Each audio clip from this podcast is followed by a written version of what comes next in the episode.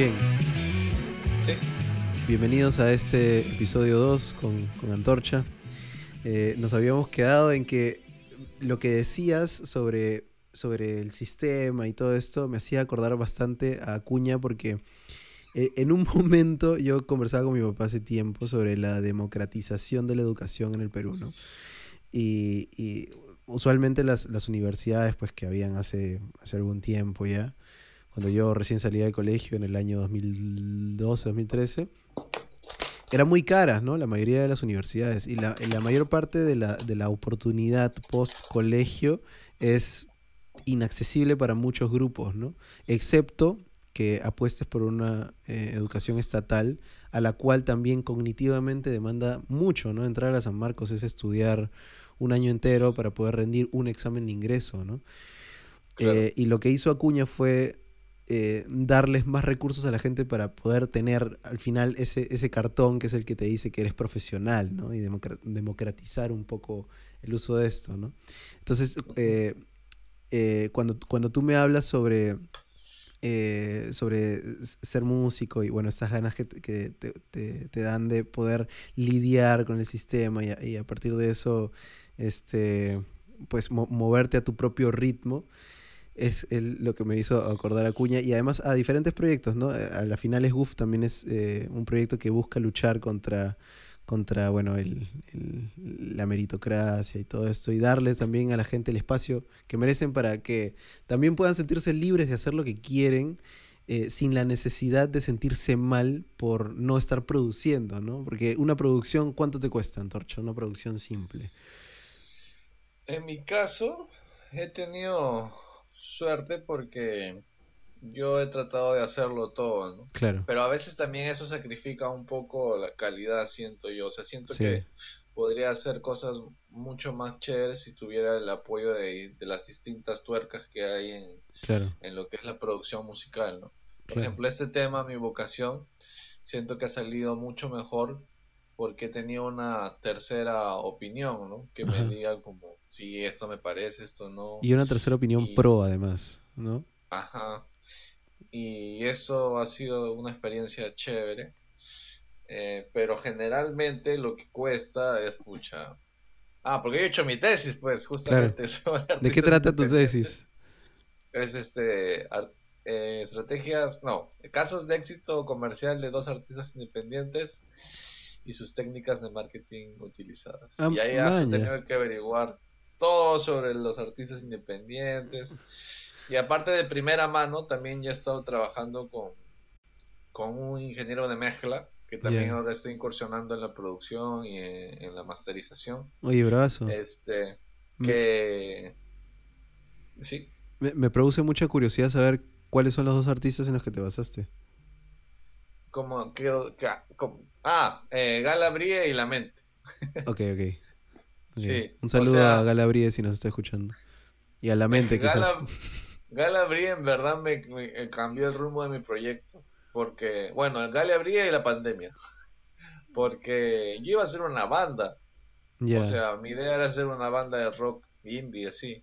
Yeah. Y, igual cuando lo intenté, fue medio extraño, porque si escuchas el single que saqué como banda, que es algo fuera de mi ciudad, no yeah. termina de ser la, la, típica banda indie que toca algo happy, así, ¿no? Sino terminó siendo una fusión así medio quemada al final.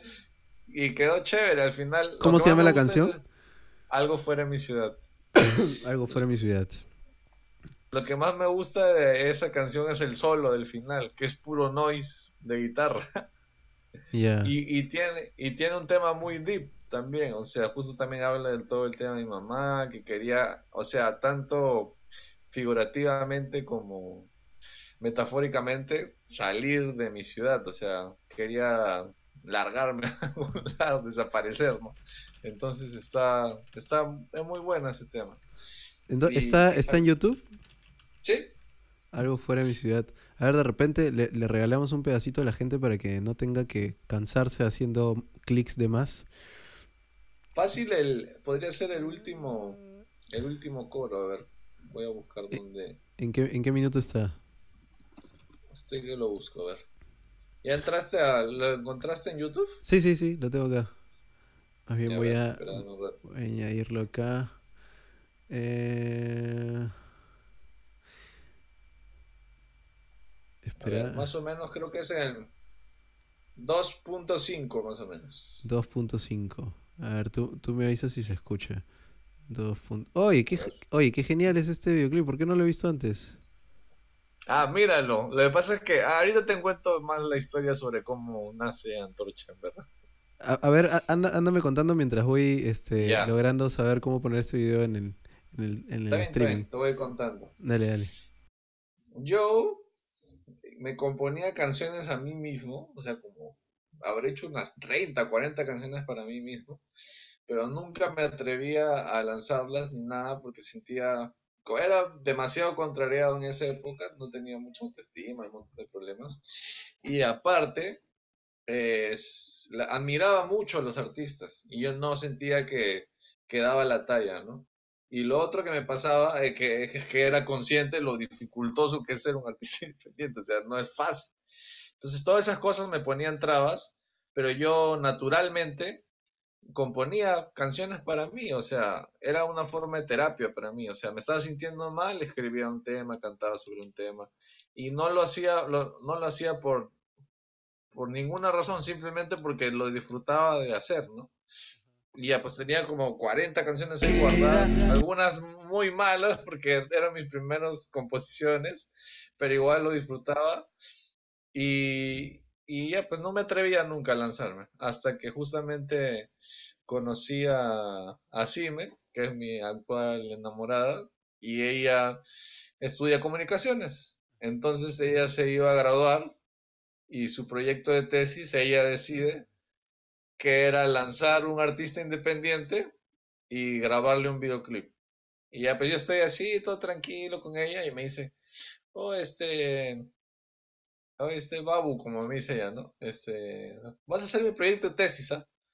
Yo le digo, no, ¿cómo es el proyecto? Yo le decía, porque todavía estaba con esas paltas, pero no, y le digo, pero no voy a dar la talla. ¿Y qué pasa si, si no me sale una buena canción? Porque quería que yo la produzca completa, ¿no? Y, me dio ese último empujoncito, ¿no? Porque como la valoro mucho, dije, pucha, no, ya, si me ha escogido, tengo que hacer una buena chamba, ¿no? O sea, es su proyecto de tesis, no le voy a dar cualquier cosa, entonces ya agarré y me esforcé, ahí por ahí conseguí algunos músicos que se volvieron grandes amigos míos, este, que lo hicieron sobre todo, lo que más me sorprendió, lo hicieron por el amor al arte también, porque muy bien me podrían haber cobrado. Yo, yo les fui sincero, pues les dije, ¿sabes qué? Yo tengo presupuesto cero, pero vamos a ver qué sale, ¿no? Ah, y, y, ya pues, y fueron muchas coincidencias. Y también de alguna manera eh, que me hayan escogido como proyecto de tesis fue una gran ayuda para mí porque me dieron la posibilidad de grabar un videoclip, creo que uno de los momentos más felices de mi vida fue cuando grabamos el videoclip. Estaba demasiado contento. O sea, imagínate que también la atención que recibes, ¿no? De un montón, como que había una cámara. Me sentía como un artista, literalmente, ¿no?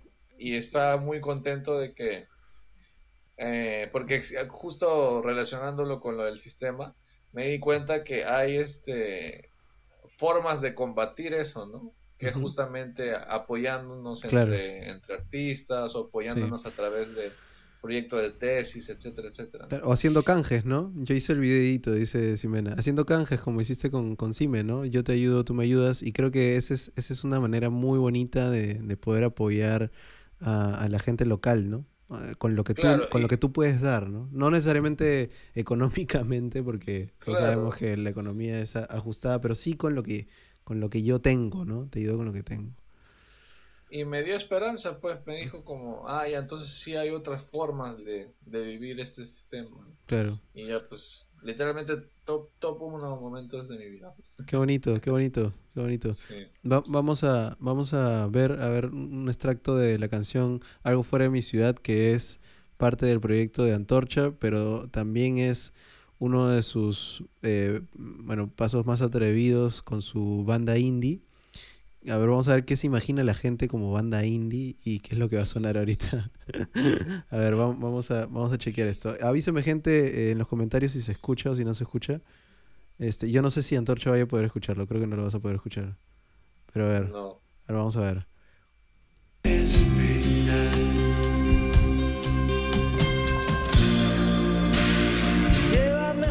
Qué joven.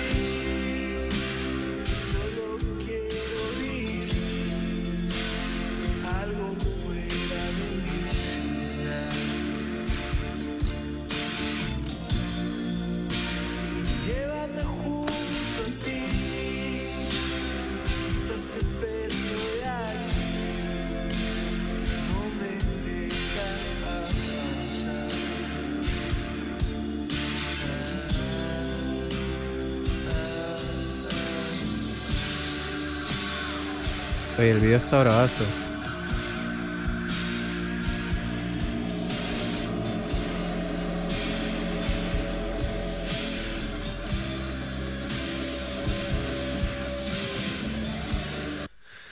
Oye, genial, el video está muy chévere. Y la, la canción también, llévame, llévame fuera de aquí, dice la canción.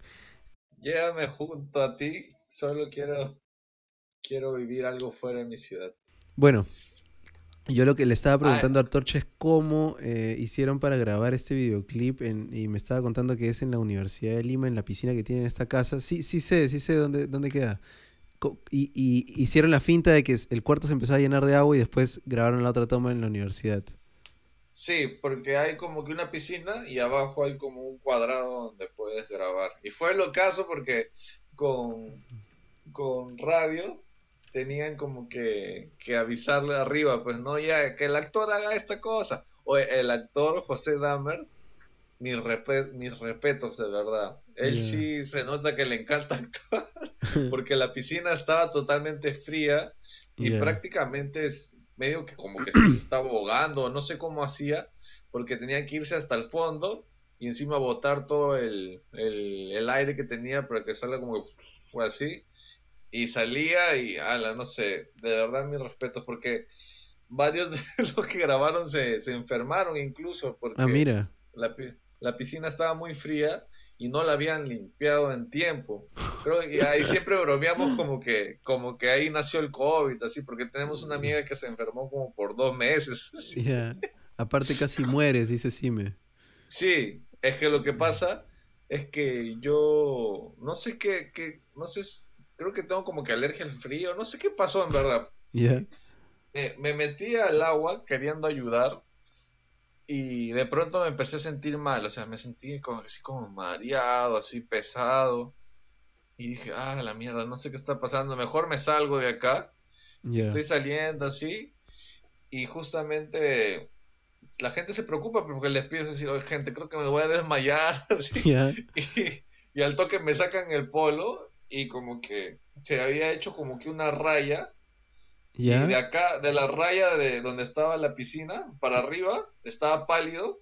Y de, y de la raya para abajo estaba rojo, rojo, rojo, rojo, rojo así como... Qué mal suena eso. como si toda mi circulación se hubiera, se hubiera ido hacia abajo, algo así. Creo que por el frío, toda mi circulación se fue hacia abajo y no me estaba llegando sangre al cerebro y no sé qué, cómo, este, el, no sé cómo el, actor me dice, ah, yo sé cómo se soluciona eso, y viene corriendo así, y me agarra y dice, ya, ya, échate, échate, y me dice, levanta las piernas, levanta las piernas, y sí, pues me levanté las piernas, y ya me empezó a circular, y ya no me desmayé, porque yo tengo medio como que un pánico a desmayarme, no sé por qué. ¿Te has desmayado No, en mi vida no. Ok. Es que justo tiene que ver bastante con perder el control, pues que es algo que no, no me gusta para nada esa sensación. Claro. Y ya pues, y luego lo más random de todo fue que el actor dijo como que, sí, lo que pasa es que yo sé cómo se hace eso, porque yo a veces quería faltar al colegio y lo que hacía era como levantarme de golpe así para desmayarme y ya no ir al colegio. Y nos todos estábamos como, ¿estás bien, manito? Pero de la nada él sabía sobre esos temas. Y me decía, sí, sí, que también puedes hacer esto. No sé, el actor era increíble, de verdad. Este, ¿Cómo se llama? ¿Cómo José se llama? Dahmer. José Dahmer. Un saludo acá para José Dahmer desde UF. Para, sí, para haber sido como que un trabajo a la universidad, sí se esforzó un montón. Porque hay actores, obviamente, que son medio como así pedantes y dicen, ah, te trabajo en la universidad, no va a hacer nada. Pero él, sí, se notaba que, le vacilaba actuar y que, y que, creo que le gustó el tema también, me imagino, ¿no? porque se le veía que eh, bien metido en el personaje, interesado. Que lo daba todo él. Sí. Qué bravazo. Sí, este, una vez me tocó grabar con Rencito. Tenemos un amigo en común con Antorcha que se llama Renzo Rosillo. Que desde acá le mando un fuerte abrazo donde quiera que esté en este momento. también.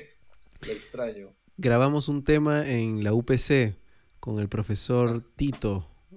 No, no sé si.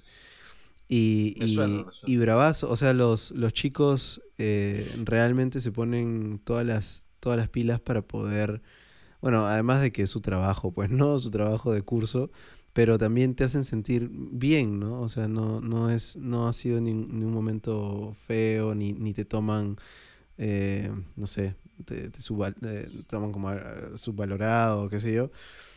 Sí, te tratan muy bien y tratan de hacerlo lo más profesionalmente posible. Y, bueno, los chicos muy, muy bien preparados, la gente de la Universidad de Lima. Mi hermano justo se está graduando este, en este siglo. De, comunicaciones igual que Cime. Cuando, cuando conocí a Cime, también conocí a todo su círculo de amigos de comunicaciones.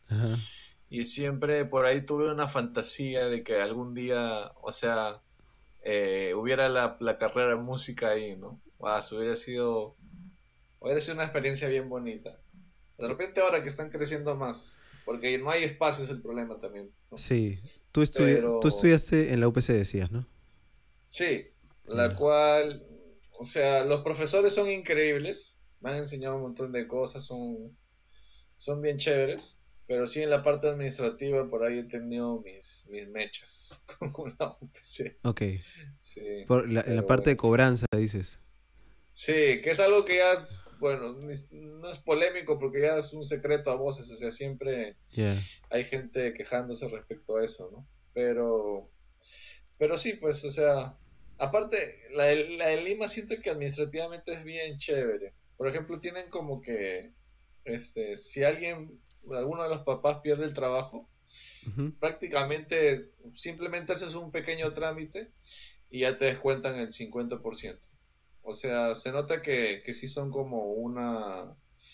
son una asociación sin fines de lucro, a diferencia de, del OPC. O sea, no tanto ya, pero de la experiencia que yo he tenido, sí ha sido más o menos decente a comparación de otras universidades. Sí. igual creo que, cada, cada, experiencia es súper individual, ¿no? Y, está llena de, varias aristas. Creo que a, nosotros nos pasó algo un poco distinto en, la Universidad de Lima, pero, pero para qué decirte, este, muy, muy buenos chicos, muy, muy, apuestan mucho por sus trabajos y, y, realmente quieren, quieren lo que, lo que están haciendo, ¿no? Y, por otro lado también, este, eh, no, sé ya de qué te iba a hablar. Quería hablar de tu canción. Me, me, ah, parecía bravaza la guitarra. Eh, ¿En algo fuera de mi ciudad? No, no, en, mi vocación. Ah, en mi vocación. Sí, la guitarra es todo en esa canción. O sea, es, es increíble. Lo que pasa es que con el pata que trabajé, Christopher, que también le mando un saludo. Este. Él le encanta como eh, producir hip hop, así, ¿no? Y cosas así chéveres. Y él me mandó primero una maqueta, ¿no? Que solamente consistía del beat, que era. Solamente era eso y un tecladito. Y yo con eso yo estaba contento porque ya iba agarrando forma, estaba como, está chévere, está, está, agarrando forma. Y luego, este, como acostumbramos nosotros dos en la universidad, es como que eh, esperábamos hasta el final, hasta el final, hasta el final. Y entonces este, ya estábamos por acabar el ciclo y él me manda como que, este, oye, hermano, me dice, ya, ya tengo que entregar la próxima semana, mándame las voces, me dice. Y me dice, mira, he, avanzado esto. Y pum, me manda el track y están las guitarras ya terminadas, todo. Y digo, oye, ¿qué fue? ¿Qué, locura has hecho, mano? Y le dije, este, ¿tú has grabado la guitarra? Y me dice, no, mano, contraté a un pata, me dice que, o no, ni siquiera contraté, un amigo mío me ayudó y me, me grabó la guitarra. Y dije, oye, están increíbles, mano, oye, quiero conocerlo, así. Y ahora me he enterado que, ya es un pata que poco a poco también se está eh, posicionando en, en la producción musical.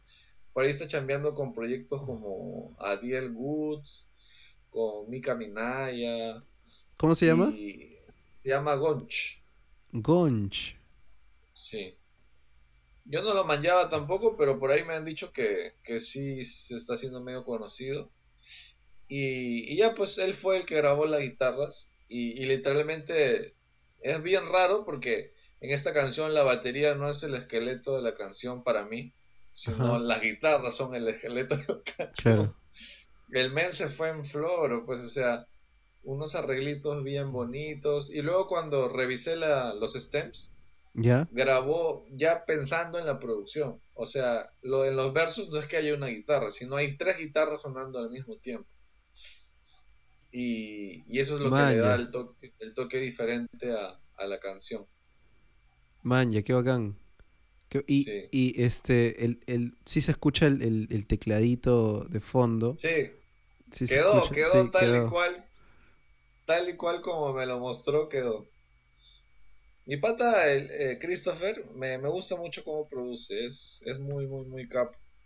Y me encanta su actitud también. Me, justamente me dijo ahora que salió, feliz cumple, este, fácil, algún momento podemos volver a chambear. Y, justamente me estaba planteando, eh, como ya acabé la U, y me quiero dar como un momento de descanso y quiero terminar de, de sanar la ansiedad, una de mis terapias o una de mis formas de sanar creo que va a ser sacar un álbum. Entonces en enero, febrero, marzo quería este, empezar a maquetear así y, y, luego ya ir poco a poco viendo cómo grabarlo. Porque como tú dices, o sea, si quieres hacer algo ya cada vez más pro, que involucre grabar temas o involucre más cosas, que no sea hacerlo todo en tu computadora como lo estaba haciendo hasta ahora, este, sí cuesta, pues, tienes que, alquilar un estudio, tienes que, que ver cómo, quién lo puede mezclar, porque a veces es bueno que otra persona aparte de ti lo mezcle. Y entonces, este, sí, me gustaría trabajar con él, pero estaba planteando bien, porque justo le decía a mi, a mi amigo Aldair, el fin de este álbum que quiero sacar no es la música, sino es este, este mensaje de poder, creo que se va a llamar o, de vida y de color o como una bomba. Y el concepto es como que sea una explosión de todas mis emociones y como que un cierre de toda esta etapa de mi vida fuerte que he tenido. Y este, ah, porque hay una canción que se llama como una bomba. Y como que... Ah, ya las estás, ya las has maqueteado. Ya tengo dos. O sea, me salieron dos todavía con el, con el mood de antorcha medio electrónico. Ya. Pero el resto creo que sí los voy a grabar con, con Teba original. Y justo tenía la duda de si incluir todos en un álbum o no. Y lo, y lo reflexioné ahí con mi pata Aldair. Y Aldair me dijo, pero men, o sea, estamos viviendo en una época donde justamente algo que se acostumbra bastante es la variedad, ¿no? O sea, no es que necesariamente el álbum que vayas a sacar como antes tengan que seguir un solo concepto y un solo sonido. Y si no más bien ahora la gente le está gustando que el artista por ahí como funciona por canción por canción es como que ah me saca esta canción electrónica y de nada me saca esta canción súper acústica y luego me saca esta canción más este rock indie. Entonces me dijo, no estaría mal que hagas eso tampoco, o sea, sí, sí es algo que podrías plantearte. Ya, y eso dije, ah, entonces voy a incluir estos dos temas, porque estos dos temas que, ya avancé en este año, que prácticamente ya están terminados, este, me gustan mucho. Y uno de ellos creo que también los lo canté en Goof, no sé si te acuerdas, el, último, que se llama Salir de aquí. Sí, sí. Entonces, entonces esa es la idea, pues, ¿no? Ah, y lo que te quería decir era como que el, el fin de este álbum no es la música. Y yo estoy tan seguro que el fin principal, que es como una especie de catarsis, de terapia, de todas maneras me va a asegurar que va a salir buena música. O sea, va a ser como un efecto secundario, ¿me entiendes? Como que... Como la banda. Ah, sí, literal. Cherry la O sea, banda. que el hecho... el hecho de que... De que... De que el fin sea tan grande va a hacer que la música de todas maneras salga bien. Entonces, en ese planteamiento estaba dudando si yo autoproducirme o decirle a mi pata este Christopher de repente que, que caiga, que me apoye. Sí, Porque con, él- con él es una de las pocas personas que me siento cómodo. Porque Claro. siendo productor es difícil sentirte cómodo, sentirte Con cómodo como otro productor. sí, Sí, porque tiene es que tener la misma visión, sí. Más Sí, este, Ah, ¿más que qué? Más que la misma visión, tiene que haber química. Porque Ajá, el otro productor te va a corregir. Claro, Y tú tienes que estar dispuesto como a, a que te corrija y confiar en él, ¿no? claro. Porque- o también creo que él es muy bueno en el sentido de que me corrige sin que me dé cuenta. O sea, él es como que está, ah, sí, pues mano, me dice, y me dice, "Oh, ¿sabes qué? Esto no me parece, me dice, ¿no? Y obviamente como artista te duele, ¿no? Como que Yeah. dices, no, no quiero que lo cambie. Pero él está como, sí, mano, pero... Pero a ver, hay que probar por acá, me dice, ¿no? Y, y- y lo dice tan chill que no me doy cuenta que, que él ya tiene su visión ahí atrás Claro. y ya no me mecho con él. O sea, no, no me hace sentirme mal al tratar nuevas cosas o cambiar ciertas cosas. Bravazo, bravazo. ¿Y alguna, eh, bueno, dices que eh, esta canción que cantaste en, en Goof también va a aparecer en tu álbum, eh, pero ¿tienes, ¿tienes algún otro single que, que ya hayas sacado que va a pertenecer a este, este nuevo álbum como una bomba, ¿no? Suena bacán Sí. como una bomba. Es un muy, muy, muy, muy, muy, muy, muy buen tema. Es chévere. Sí. Pero, pero ¿tienes Este es- algún, algún otro single que ya hayamos escuchado que va a salir también en este álbum, que lo vas a incorporar? Ah, que O ya haya salido. Claro, o, o van a ser todas canciones nuevas. Pucha, fácil incluiría mi vocación dentro de esa camada, pero eh, creo que todas van a ser nuevas, sí. Y, son, y varias son canciones que tocaba con la banda y que ya por fin las voy a sacar. Porque justamente la pandemia me cortó. O sea, tenía un, cuatro temas que estaban alucinantes. Justo también los toqué ayer. Y la gente estaba como, ¡ah, rock! Claro. Este, La gente se, se, y- se aloca. La es gente que se aloca. son muy, es que son muy, muy, muy buenos temas que se han ido cocinando por, por año, por un año Sí. entero los toqué. Y no me aburría de, de ellos. Y ahí se fue haciendo el arreglo, todo, como que naturalmente. Ajá. Y, y sí, pues ahora quiero grabarlos. Quiero ya por, por fin lanzarlos. No, bra- bravazo. Y esto que dices de, los álbumes que han dejado un poco eh, esto de, de la conceptualidad, de que todos sigan una misma línea y que sean un compendio de singles, eh, ha, ha salido chévere, ha salido bacán. Este, pero, pero también, eh, no sé, pa- para, para mí el, el hecho de que las canciones sigan una misma línea me, me- me hace parecer al- algo genial, ¿no? Que, que a pesar de que tengan diferentes géneros o diferentes matices, las canciones puedan seguir una misma línea, un mismo enfoque, ¿no? Claro, es que también creo que la idea es que Y además, perdón, y además, el, o sea, ya que tú tengas en mente cuál, eh, cuál va a ser el objetivo del álbum, ¿no? O sea, este objetivo catártico, de que también quieres empezar a lidiar eh, o, o o terminar, ponerle punto final a esta etapa tan, eh, tan loca que has, que has vivido, este, también me, me- me hace pensar que a pesar de que las canciones vayan a tener diferentes, no sé, diferentes matices, eh, van a seguir un objetivo en común, ¿no? Es como si diferentes personas se conocieran, todos son diferentes, pero, no sé, van, van hacia, hacia la misma meta. todos, todos han sufrido, todos han sufrido ansiedad. Todos han mis sufrido. amigos hoy día.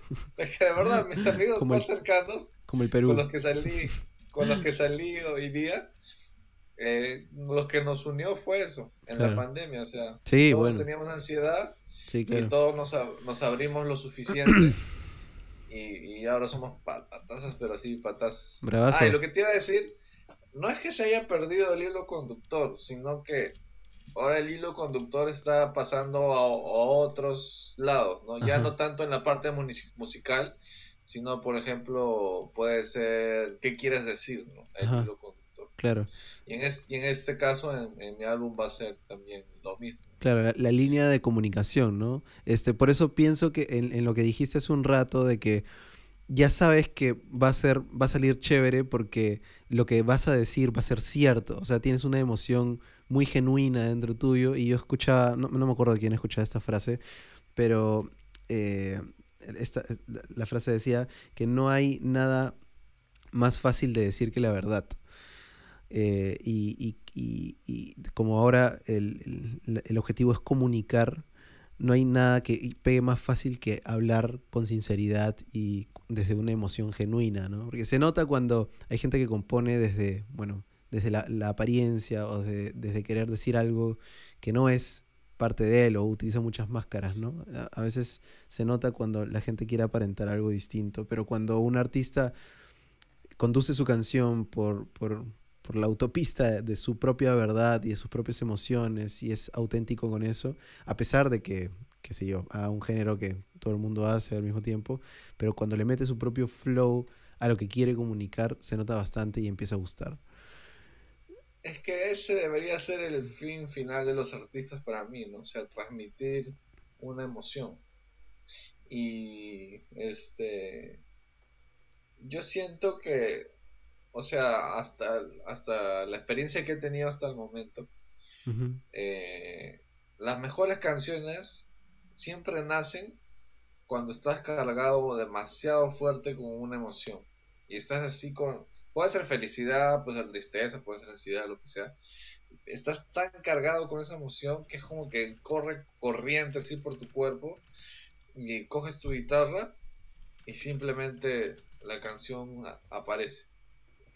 Yo creo que es casi siempre la... O sea, obviamente hay otros recursos. En la universidad siempre me han insistido como que tú vas, este, vas a tener que crear una canción de la nada para un trabajo y, este... Y tienes que estar preparado para, eh, para poder hacerlo, ¿no? Que también se puede lograr y, también, y, también, pueden salir muy buenas canciones. Pero yo le tengo mucho feeling y siento que a veces las mejores canciones, entre comillas, nacen cuando estás cargado de una emoción. Porque yo también he probado el otro camino, ¿no? Que es como que empiezas a jugar con acordes así, de la nada claro. más cosas y sale algo chévere. Definitivamente. Pero, pero yo le tengo más feeling a cuando estás cargado emocionalmente y, eso te hace transmitir algo genuinamente. ¿no? Sí, de todas maneras. Eh, yo me ponía a pensar en, en Fito Páez, bueno, de Fito Páez eh, lo he seguido bastante, por eso de repente es de, mis, de mis referencias más, más este, usuales. Circo Beat, por ejemplo, es un, es un temazo. Pero eh, Un vestido y un amor destruye, ¿no? Hay una canción que, que dice Te vi juntas margaritas del mantel. Esa canción él se la compuso a, a Cecilia Roth, si no me equivoco. Sale un, un día a tonear y regresa muy tarde y ya parece que Cecilia estaba cansada de esto y él espera con sus maletas pues afuera. Y mientras ella se metió al baño para ducharse, eh, Fito hace esta canción, Un vestido de un amor. Y Cecilia sale del baño, Fito se la canta en el piano y se quedaron juntos 10 años más. Creo que de, las, de las emociones estas muy genuinas y de urgencia, ¿no? Porque a veces te, te embargan emociones que necesitas transmitir. O sea, no, no, es algo que puedas esperar, es algo que necesitas soltar, ¿no?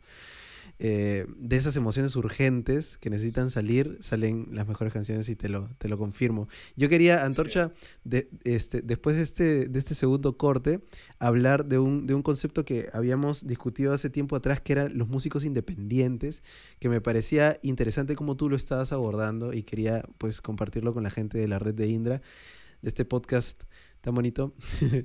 Eh, así que mira, el Zoom se va a acabar en tres minutos, así que creamos otro, ¿te parece? Y así le damos, le damos oportunidad a la gente que cambie de episodio y, no, se, no se largue tanto. Claro, está bien, perfecto. Bravazo. Entonces, para la gente que está en el podcast, esto va a ser cambiar de episodio o poner en la flechita a la derecha para que cambie. Y para la gente de YouTube, no se vayan, todavía estamos aquí.